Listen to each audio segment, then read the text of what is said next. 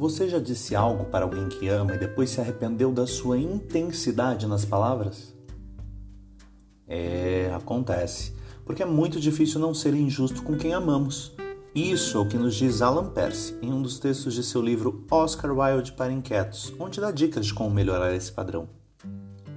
Eu sou o coach, artista e analista comportamental Luiz Guarani e falo sobre felicidade e comportamento e vocês estão em uma de minhas leituras para tocar a alma, onde eu gosto de compartilhar textos que instigam o autoconhecimento e acalmam sentimentos turbulentos.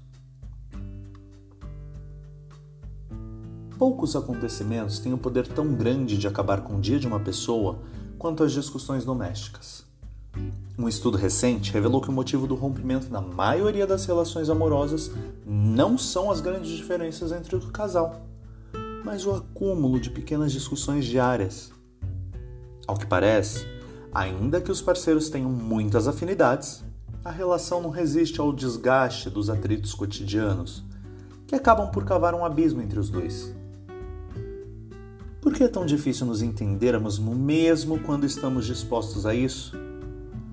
Os estudiosos concordam que muitos atritos nascem da falta de empatia quando alguém é incapaz de se colocar no lugar do outro e de entender a situação dele, essa rigidez cria uma muralha que impede o intercâmbio verdadeiro. Por trás desses temperamentos rígidos que parecem estar sempre em guerra contra o mundo, costuma existir uma grande insegurança. Ao duvidarem de seus valores e objetivos, essas pessoas se agarram à própria identidade e não permitem que outros lhes apresentem sua visão do mundo como assinala Oscar Wilde, é com as pessoas mais próximas que somos intransigentes e, portanto, mais injustos. Se você quer evitar conflitos desnecessários e deseja que seus laços afetivos permaneçam, ofereça às pessoas de seu círculo íntimo toda a empatia possível.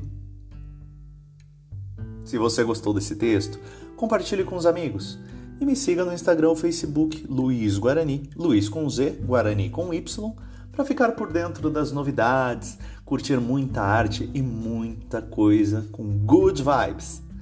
E já fica a dica: de vez em quando tem presentinhos para os meus seguidores. Um beijo e até a próxima semana!